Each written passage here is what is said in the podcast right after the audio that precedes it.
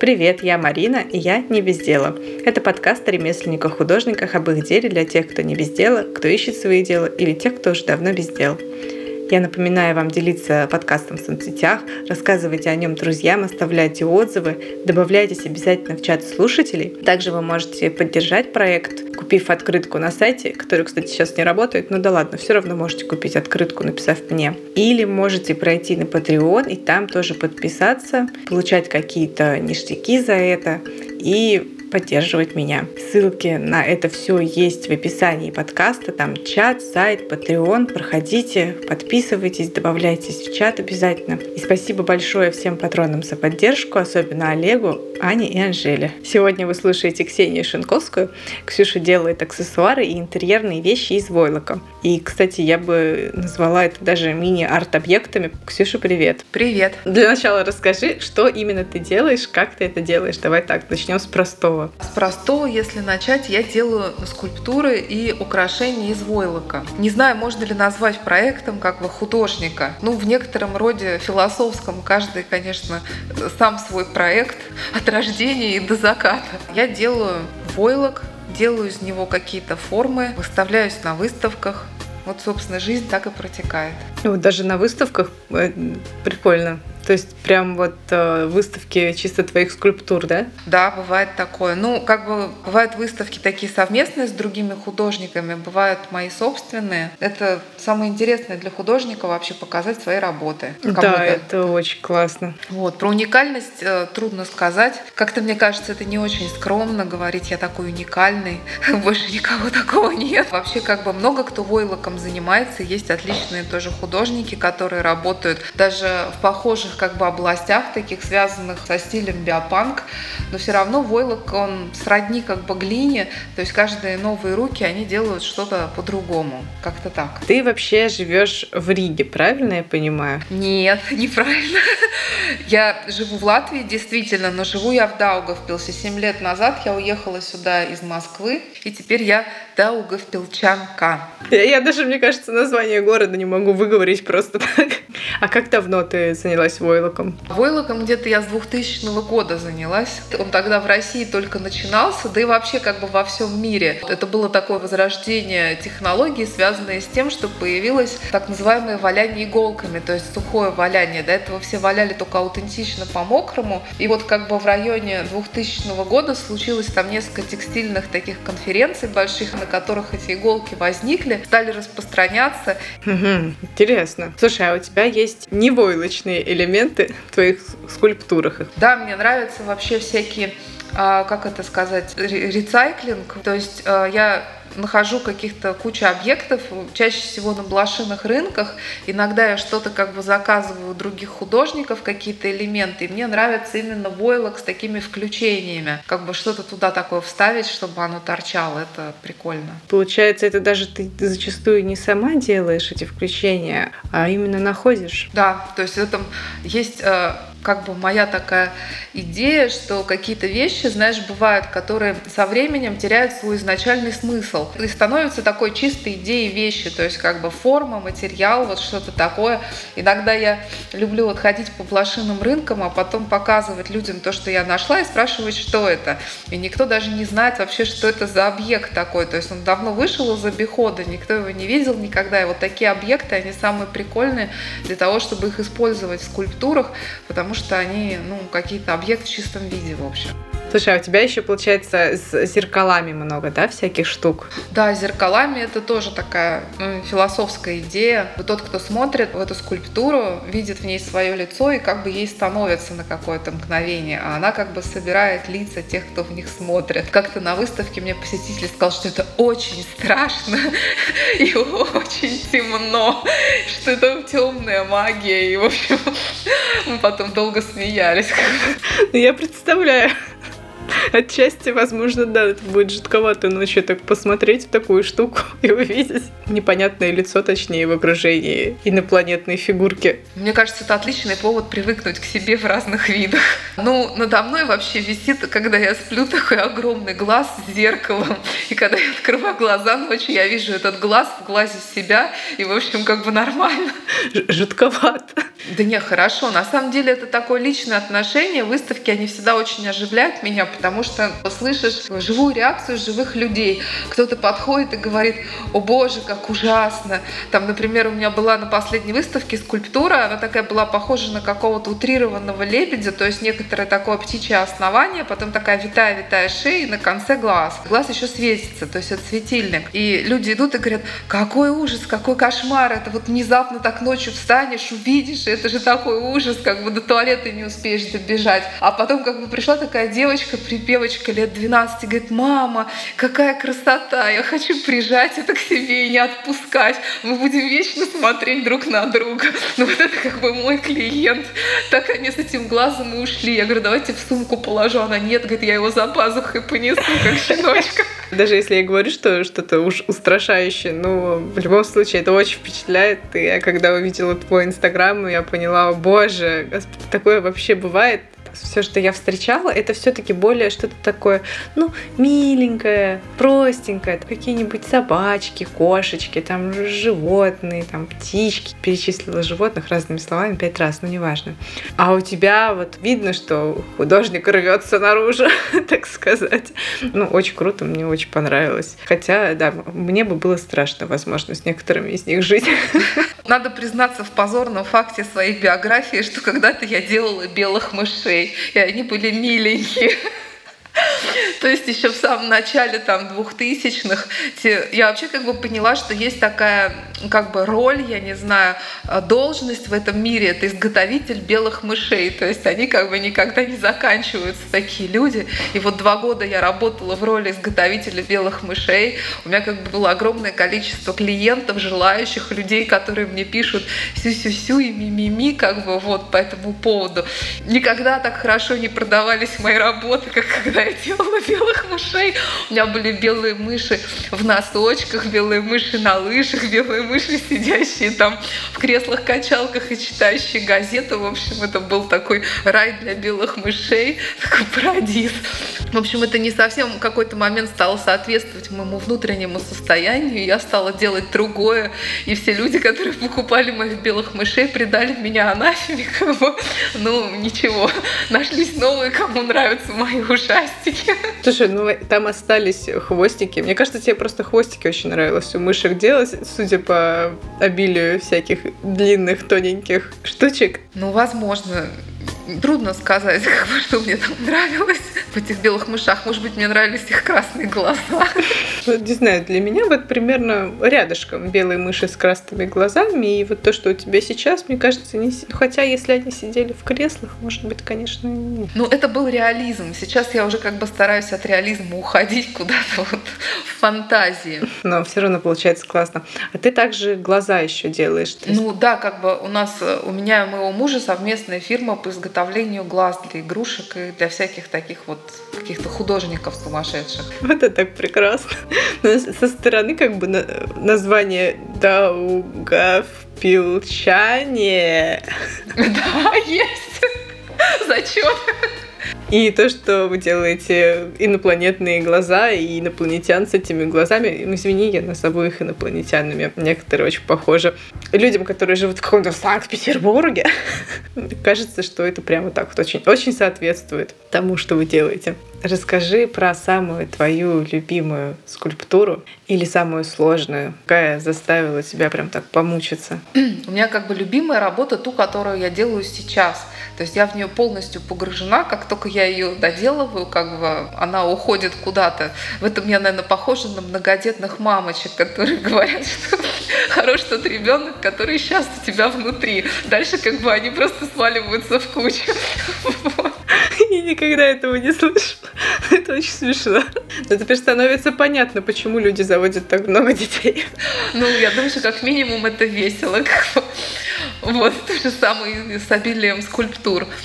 Самые сложные это, наверное, те, в которых э, больше эмоций закладываешь, когда какой-то у тебя там в жизни что-то такое происходит или что-то такое, как бы, не знаю, крутит изнутри, и ты пытаешься это раскрутить, делаешь скульптуру, и э, вот в нее это вкладываешь. То есть у меня, например, был такой момент, когда я как бы долго тормозила внутри себя и боялась что-то такое из себя вынуть наружу. То есть в основном это связано с текстами, которые я пишу, потому что вот как бы работа делать для меня нормально, а тексты, мне кажется, они такие как бы, ну вот будто ты на площади среди людей без трусов. Написать какой-то текст, я всегда что-то написала, писала, потом стеснялась это показать, и, соответственно, делала такие скульптуры, которые с такими залепленными ртами, так, такие сложные работы, в которых что-то такое выражается внутренне. У меня еще такой вопрос. Ты говоришь, что сначала делала мышей, да, а потом перешла уже к своим скульптурам. В этот момент ты потеряла, да, много клиентов. Да практически всех, включая московские галереи, с которыми я работала. А, да ладно, в московских галереях, то есть, ну, тоже, получается, были уже выставки или просто покупали как сувениры? Ну да, как бы обычно это что-то вроде таких сувениров, то есть договариваешься с какой-то галереей, у них есть там какие-то магазинчики при галереях, там это все стоит. Чаще всего нужно как бы делать какой-то объем, чтобы у них постоянно было что продавать. Они топочут каждый месяц на тебя, что давай еще мышей. Вот, в общем, в какой-то момент я поняла, что я просто больше не могу. То есть это настолько не мое. Но слава богу, изготовители белых мышей, они не закончились, и как бы они есть. Вот. Эта тема, она жива, как бы, будет жива еще, я думаю, долго. Ты, по сути, с, с нуля как бы начала то есть настолько изменилось направление, что все, все заново. Ну да, как бы так и было. Очень было забавно. В тот момент у меня был живой журнал, и я как бы делала, делала мышей, там что-то такое вешала. У меня было там порядка, не знаю, 10 тысяч подписчиков для живого журнала. Это как бы было по тем временам очень жирно так. И вдруг я вместо этих э, мышей стала делать какие-то очень странные аксессуары, опять же, скульптуры. И хоп, и они слились до 20 человек моих близких друзей. Такие ушли, не прощаясь. Кто-то меня иногда спрашивает из начинающих авторов, а вот как так резко поменять свою деятельность? Я всем говорю, что нужно иметь какую-то подушку, ну, как минимум финансовую на год, чтобы набрать каких-то новых, как минимум поклонников твоего таланта, хотя бы там двух покупателей, которые хоть что-то возьмут. Слушай, а как ты морально справлялась вот с этой тотальной неподдержкой, ну, со стороны чужих людей? Ну, никак не справлялась, садилась и рыдала просто.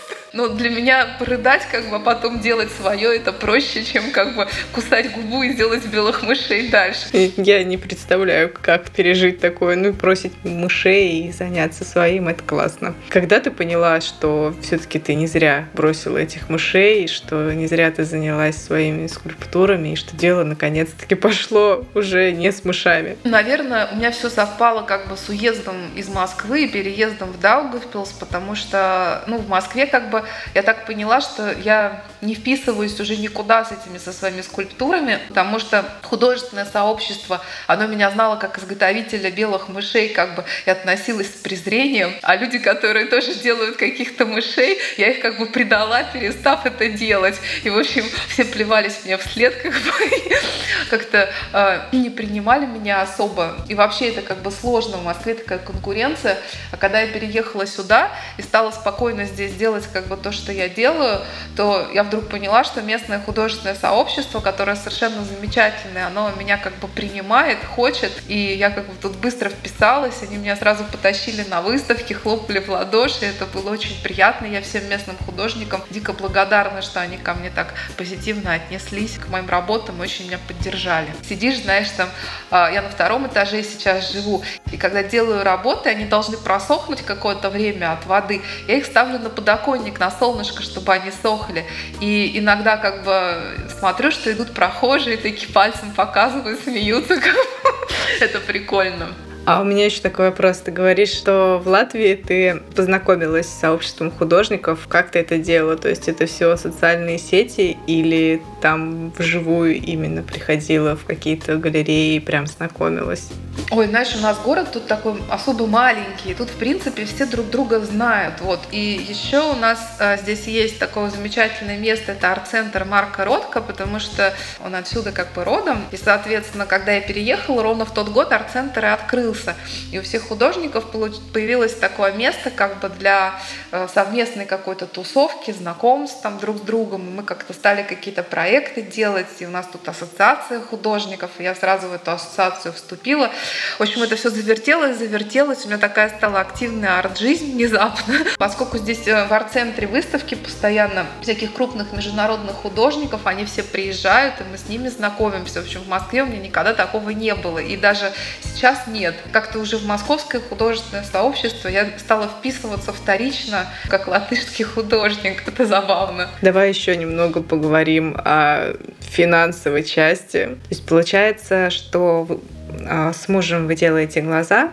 а сама ты занимаешься валянием. Окупает ли в себя это дело и ну, стоит ли того, чтобы им заниматься? С финансовой стороны тут э, такой момент, что чем больше ты как бы усилий вкладываешь, тем больше получаешь отдачи. То есть э, я вот для себя понимаю и как бы наблюдаю даже наших местных художников, которые совмещают э, художественную деятельность с чем-то еще, там с педагогикой, например, что это все как бы идет ну, друг против друга. То есть если ты хочешь быть вот художником и зарабатывать на своей художественной деятельности, но ну, это как мое личное мнение, конечно, надо заниматься только этим. Если хочешь быть педагогом хорошим, надо заниматься только этим. Иначе как бы никак. Это разные потоки, они как бы разделяются. Конечно, это больше финансовой стабильности. С другой стороны, как бы ты и там не то, и тут не так, как бы, все это так вот висит. Поэтому я в какой-то момент отказалась вообще от преподавания. У меня были раньше большие такие курсы валяния. Вот, я от этого отказалась, и только теперь иногда провожу какие-то мастер-классы классы очень редко. А так, ну, конечно, как бы художники, на мой взгляд, они никогда не бывают богатые.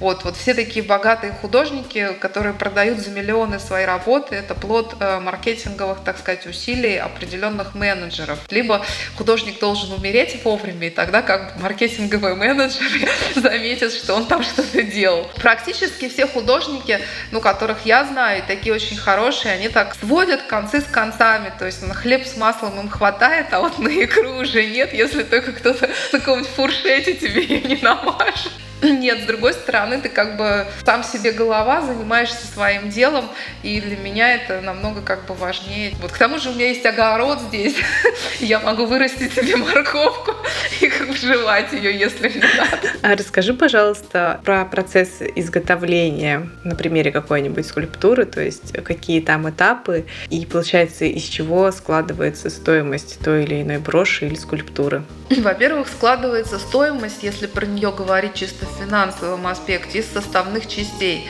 То есть э, иногда, например, у меня может быть по материалам э, скульптуры выходить дешевле, чем брошь, потому что в брошь я могу вставить барочный жемчуг, который, как бы, допустим, одна жемчужина стоит там 100 евро, 150 евро. Антикварный фарфор, который тоже как бы не дешевая такая тема, или какие-то элементы, которые я сделаю под заказ у очень хороших художников, которым тоже я как бы за это деньги плачу, и поэтому стоимость, например, украшения, она может сразу как бы куда-то там уйти высоко. А скульптуры, например, они а, там может быть чисто шерсть, шерсть, шерсть, какой-нибудь каркас, который мне сварщики делают. Я как бы все делегирую, сама я не варю металл, поэтому все каркасы я заказываю у сварщиков. То есть я купила каркас, он может стоить там, не знаю, скажем, 50 евро. На него еще там несколько килограмм шерсти. И по цене это одно, но поскольку большая скульптура, она делается несколько месяцев, то там получается очень много работы, как бы, и тоже как бы вот из этого из всего и складывается. Сколько работы, сколько материалов, мне кажется, у всех так. А жемчуг ты говоришь, и антиквариат, ты это тоже покупаешь на барахолках или вот прям вот где-то целенаправленно ищешь? Жемчуг целенаправленно. Есть такие специальные продавцы жемчуга, которые именно им занимаются, и у них такие хорошие как бы жемчужины, они их отбирают.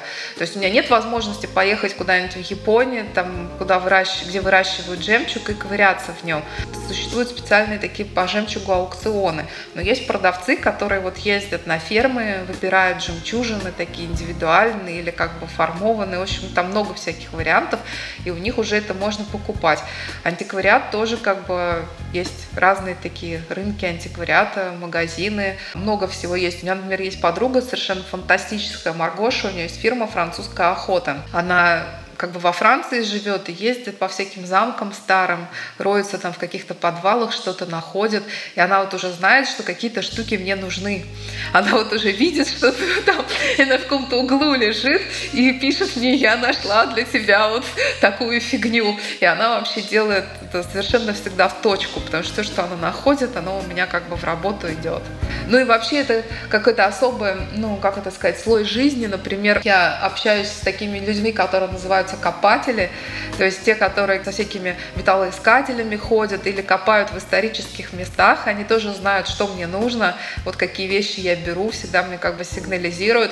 И вот один мой знакомый копатель в Германии пять лет назад нашел зарытую мастерскую, которая делала глаза еще в 19 веке. Мастерская была как бы как в пол, в подвальчике, таком полуподвальчик, потом его заровняли, и уже сейчас перестраивали участок, и они его нашли. Вот, и я купила практически все содержимое содержимое этой мастерской, потому что это как бы фантастика, то, что они там нашли, там такие глаза запаянные, стеклянные, в которых вообще воздух 19 века внутри. У меня такой трепет как бы перед такими вещами, и мне очень нравится их в работы вставлять. То есть ты эти глаза, получается, чисто для себя оставляешь, не в продажу? Ну, практически все это как бы чисто мое, мое, мое, мое, никому не отдам. А ты говоришь, в скульптуры вставляется каркас, а каркас именно, чтобы она держала форму, или там что-то может гнуться, сгибаться? Ну да, разные варианты. Она может, если это такая скульптура чисто выставочная, чтобы она форму держала, маленькие каркасы, они гнутся, чтобы там, ну вот, например, в брошки я вставляю каркасы, там какие-нибудь ручки или крылышки, чтобы они могли или сложить ручки на груди, или их расправить, или поднять голове, типа в такой позе, о боже мой, что происходит, вот.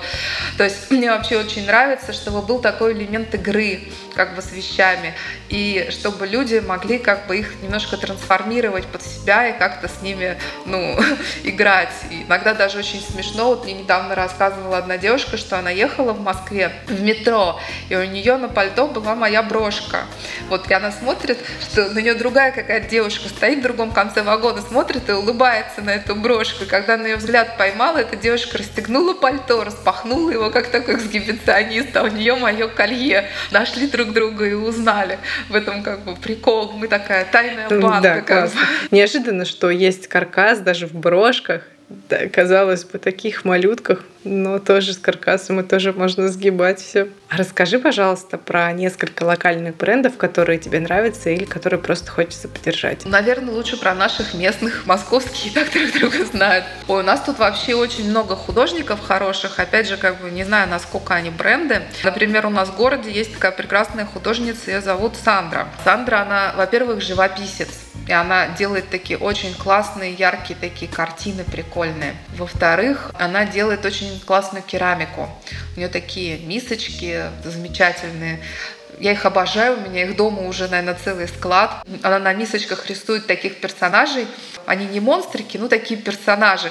И я всегда, когда кладу туда печенье, говорю, покорми монстрика, покорми. Вот. В общем, это тоже такая игра, и мне это очень нравится. А еще Сандра а, в прошлом году сделала вообще для нашего города фантастический проект. Она поставила у нас на улице такой шкаф, он называется Art Box. Вот. И в этом шкафу продаются работы ну, как бы долготылских художников и дизайнеров. То есть такой шкаф, если ты видела, бывает таких продаются мороженое или напитки. В нем такие дверки, да, маленькие. И вот там лежат работы наших художников, и ты подходишь, как бы выбираешь, жмешь кнопочку, дверка такая чпок, раскрылась, как бы, и можно оттуда достать. И мне это так нравится, как бы мои работы там тоже есть. Специально для нашего города я всегда делаю такие цены мини-мини-мини. То есть, если вы хотите купить мою работу за 2 копейки, надо приехать в Даугавпилс и пойти пойти на улицу и купить ее в этом шкафу. Блин, ну это вообще очень классная идея. Я не знаю, есть ли она в других городах, но как идея прям просто огонь, и хочется, чтобы это было везде, потому что действительно классный подарок, то есть если тебе нужно срочно кому-то что-то подарить, и вот идеально, что ты в любое время дня и ночи можешь подарить что-то хорошее, по крайней мере, а не какую-то ерунду. Да, мне очень нравится. У нас, кстати, в городе недавно, ну, когда этим летом открылось такое арт-кафе, но очень смешно. Его открыли, а, ну, рижские два художника, один из которых преподает в нашей арт-школе местной. И в этом кафе как бы можно прийти попить кофе, выпить вина. Там такой очень прикольный интерьер и работы художников. Картины, скульптуры. И одна скульптура такая странная, что теперь у нас в городе из-за нее буча. То есть она кому-то очень нравится, а кому-то очень не нравится. И те люди, которым она не нравится, они говорят, что мы устроим пикет, чтобы вы ее убрали из витрины. Те, которым она нравится, они говорят, мы устроим встречный пикет, чтобы ее не убирали.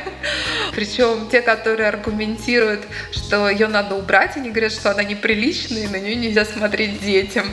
В то время как мой ребенок, например, в полном от нее восторге, он уже придумал ну, такую как бы историю, что такой как монстр, который спускается по ночам с этой витрины, ходит по городу, в общем. Ну, это прикольно. Мне очень нравится вообще вся эта буча, и что есть такой живой отклик пусть он немножко у кого-то не позитивный, как бы я считаю, что это классно, что художники могут так растрясти. Любой, знаешь, маленький провинциальный город э, немного превращается в такое болотце, как бы стоячее от того, что особенно в зимний сезон мало что происходит. А такая штука на витрине, она так всех бодрит. Вот, это один проект. А второй тоже как бы совершенно уникальный проект – это такая э, художница из Риги, дизайнер, ее зовут Мишель. Она делает просто фантастическую обувь. Вот, то есть это обувь из войлока, э, что как бы родственно мне, но у нее войлок как бы такой готовый э, заводской, как бы сделанный промышленно. Она шьет, шьет из него ботиночки. Я эти ботиночки тоже ношу, то есть я говорю о том, что я пробовала сама. Они мне ужасно нравятся. У нее есть такие всякие там, допустим, ботинки из кожи ананаса, что-то такое прикольное. Они такие удобные, вот, и, в общем, она большая молодец. Ого, неожиданно. Особенно обувь из войлока. То есть это, получается, домашняя как бы обувь все таки больше или уличная? Нет, уличная. Домашняя у нее тоже есть. У нее такие есть прекрасные войлочные тапки с огромными меховыми помпонами. Они такие классные. Это вообще уличные ботинки с подошвой, все там с такими кожаными вставочками, лист кожи ананаса, там они настолько хорошо садятся на ногу, и в них так тепло, они не промокают, войлок как бы он не промокает, вот так вот класс. То есть я их ношу уже несколько лет, осенью, весной, и они как новые. Это так круто. Угу. Осенью даже. Ого. То есть это не как валенки, а именно как полноценная обувь. Да. Спасибо за твой рассказ.